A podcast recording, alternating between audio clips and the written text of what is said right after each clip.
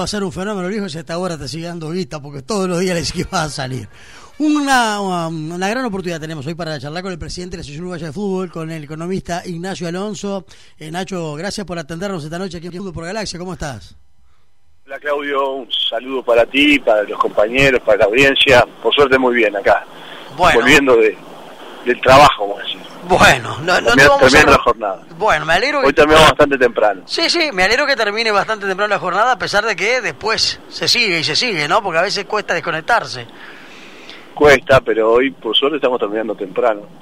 Bueno. Así que por lo menos ha sido un día más tranquilo que otros que hemos vivido en estas últimas semanas y meses, te diría. Bueno. Eh, me alegro. Eh, Nacho, bueno, ya se sabe lo de la fecha de la vuelta al fútbol. Ayer yo planteaba un tema eh, como preocupación, obviamente, ¿no? Sobre los contratos que caducan el 31 de diciembre, que es donde básicamente la gran mayoría de los contratos se terminan. Y digo esto porque el campeonato de clausura se va a cortar en diciembre y se va a retomar seguramente a partir de la segunda quincena de enero. Eh, y por ahí se termina sobre fines de febrero. Yo supongo que los clubes han planteado la preocupación, pero también imagino que el jugador que termina el 31 de diciembre, si le sale la oportunidad de un pase, se va va a ser difícil retenerlo. ¿Cómo se va a reorganizar ese tema?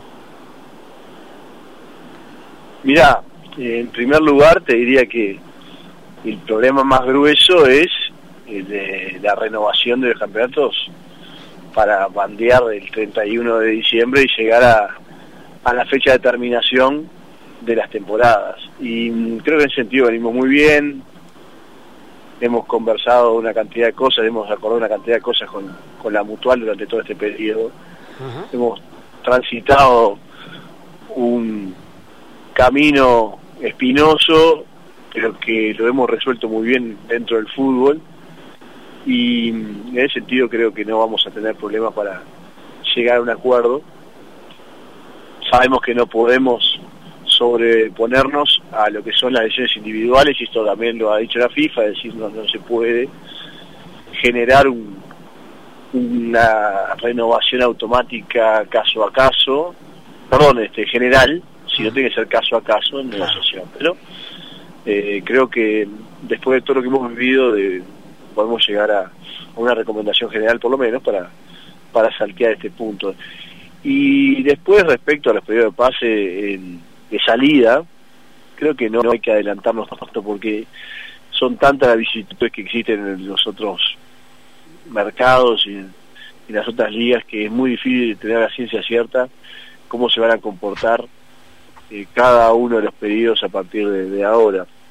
Eh, sabemos que seguramente nuestro, si tomáramos como pedido general el que cerraría tradicionalmente el 31 de enero, eh, tenemos ahí un problema en el caso de los jugadores que puedan salir, ¿no? Pero vamos a tratar de poner la mayor cantidad de partidos dentro del mes de enero también para poder eh, mitigar ese problema, ese riesgo que estamos enfrentando. No va a haber nada que sea perfecto, no va a haber nada óptimo. Acá vamos a tener que enfrentar una cantidad de situaciones que no son óptimas, pero que las vamos a tener que aceptar porque la distorsión en la temporada y en la actividad no deja margen para otro tipo de recuperación que no es el que estamos manejando. Así que creo que todos los aspectos que se vinculan con lo, lo que tiene que ver con el periodo de pases creo que hemos resuelto una cantidad con traernos el campeonato más atrás eh, o la terminación del campeonato más atrás. Así que alguna distorsión podrá existir, pero mucho menor que lo que originalmente podía pensarse. Nacho, ¿cómo andas, Marcelo? ¿Todo bien? ¿Cómo andas, Marcelo? Bien, bien. Eh, ¿Y el periodo de pases especial de ahora? Eh, lo van a poner a consideración de los clubes, eh, ¿cuándo va a ser eso? Eh, ¿Vos cómo lo ves? ¿Es viable, factible? No, eso va a considerarse el día 23.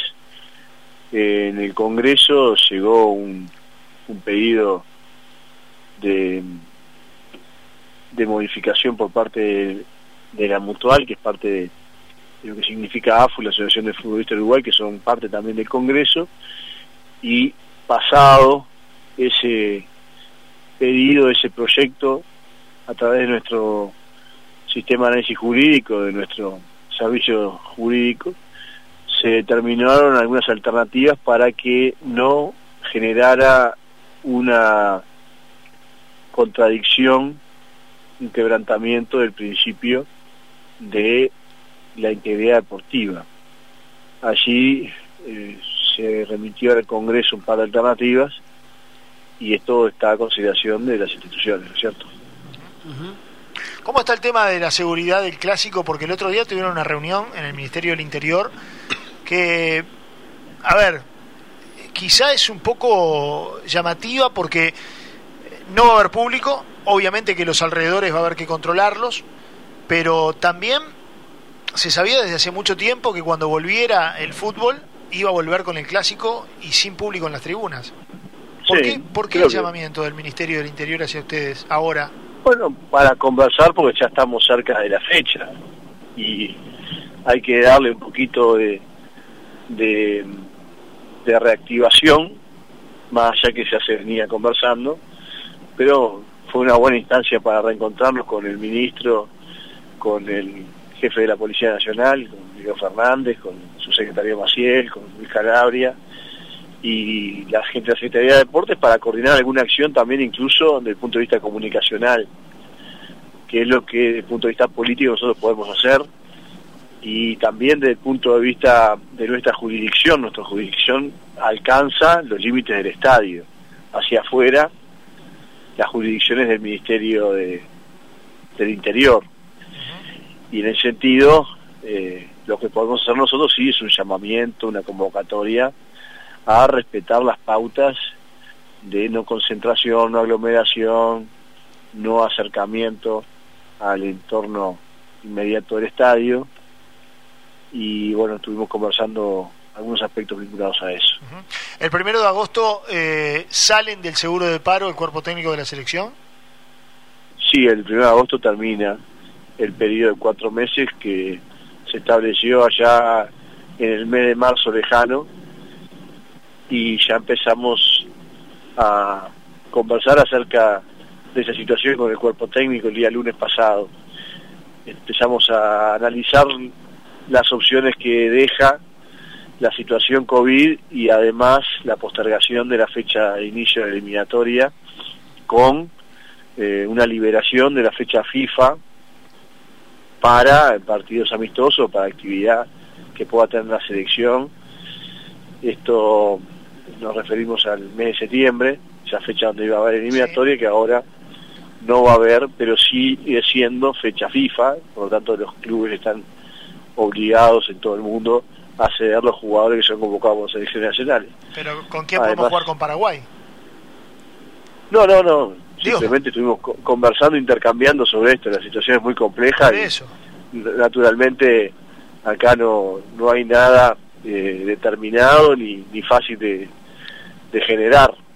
Simplemente estuvimos analizando esa situación. Bien. Bien. El tema de los árbitros, ¿cómo está a esta hora? Pues yo te diría que tenemos una buena perspectiva. Yo nunca dudé de la posibilidad de, arreglo. Creo que la fórmula de asociación fue una fórmula muy sensata, conversada en varias oportunidades.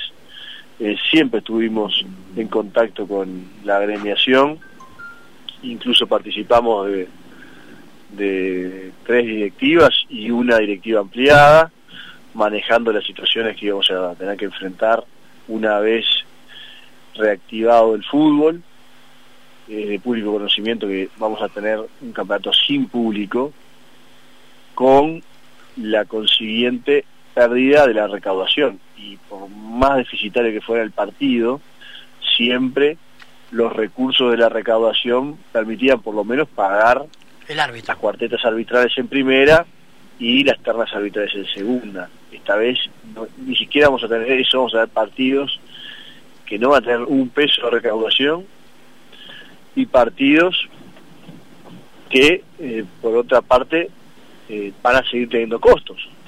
Entonces, lo que planteamos, como en otros sectores de la actividad también se ha planteado, para conservar la fuente de trabajo, en términos generales, es un acuerdo que permite eh, compensar algunas situaciones particulares eh, a través de un acuerdo transitorio por el periodo COVID, que para nosotros el periodo COVID eh, tiene una segunda instancia que abre a partir del día 8 de agosto, ahora cuando empiecen los, los partidos oficiales, y que termina cuando se acabe la temporada de nuestra oficial. Es para esa segunda etapa de la crisis, que ya es la etapa de crisis con partidos, eh, entendemos que tenemos que tener un acuerdo que vincule a la remuneración de los árbitros y la situación también de los árbitros juveniles que no van a tener partido, que van a seguir sin, tener partido seguramente hasta septiembre. pero Nacho, te hago una pregunta. Creo que la, la fórmula la fórmula fue muy sensata y creo que el clima en el que se desarrolló la, asamblea también permite comprobar este extremo y estamos en una situación de, diálogo que creo va a ser eh, culminada con un acuerdo. Pero ustedes recibieron ya por parte de AUDAF la contrapropuesta porque la información que tenemos es que la asamblea se desarrolló con normalidad, se discutieron los puntos, hay dos por lo menos que se modificaron y se iba a presentar una contrapropuesta. Mañana recibimos la contrapropuesta, seguramente, vamos a tener una reunión y en la semana que viene vamos a tener más novedades al respecto. Estamos conversando muy reservadamente, como en todo este periodo, y en esa base creo que hemos asegurado, por lo menos, que a la hora de, analizar la situación se valoraron una cantidad de aspectos.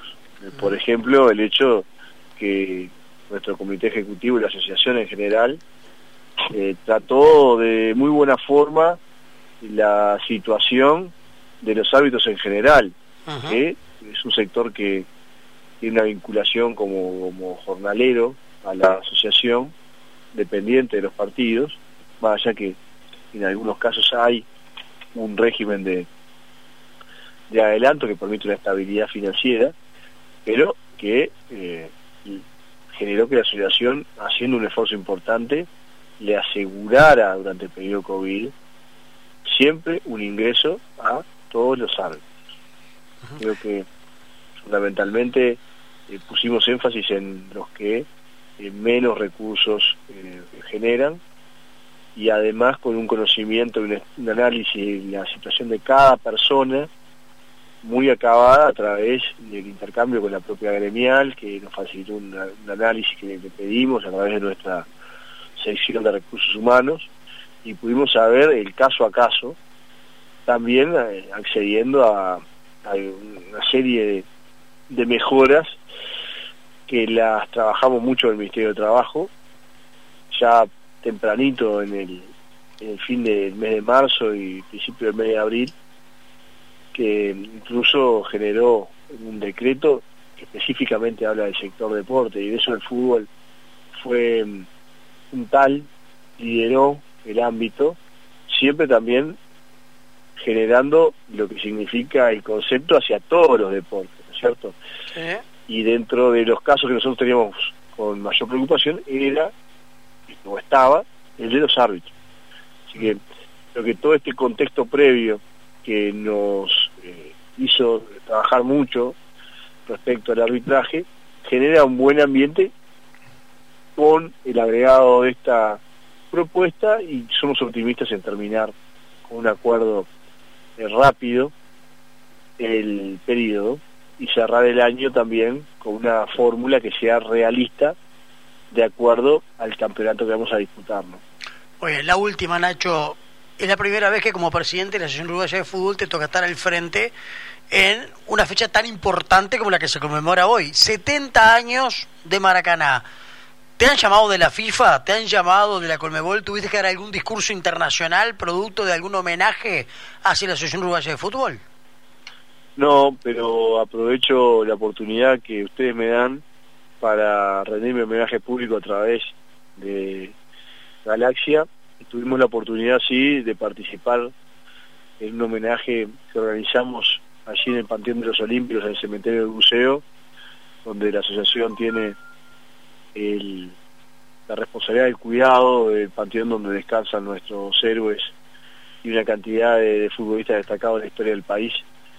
Y allí, conjuntamente con la Secretaría de Deportes, con la Asociación de Historiadores de Fútbol de Uruguay, con miembros de la asociación, miembros de la prensa y la representación de los familiares de los jugadores en la persona de el hijo de, Julio César Brito, el Puerto Brito, su hijo ya el mismo nombre y luego llegó la señora de, de Guilla, pudimos brindarle el homenaje a los leones de Maracaná que mm, con mucho sentimiento eh, la asociación y todos los que la integran generaron este, el día de hoy las primeras palabras, una recordación en una jornada histórica, redonda, no por ser redonda este, uno tiene que recordar más, sino fundamentalmente en, lo que significa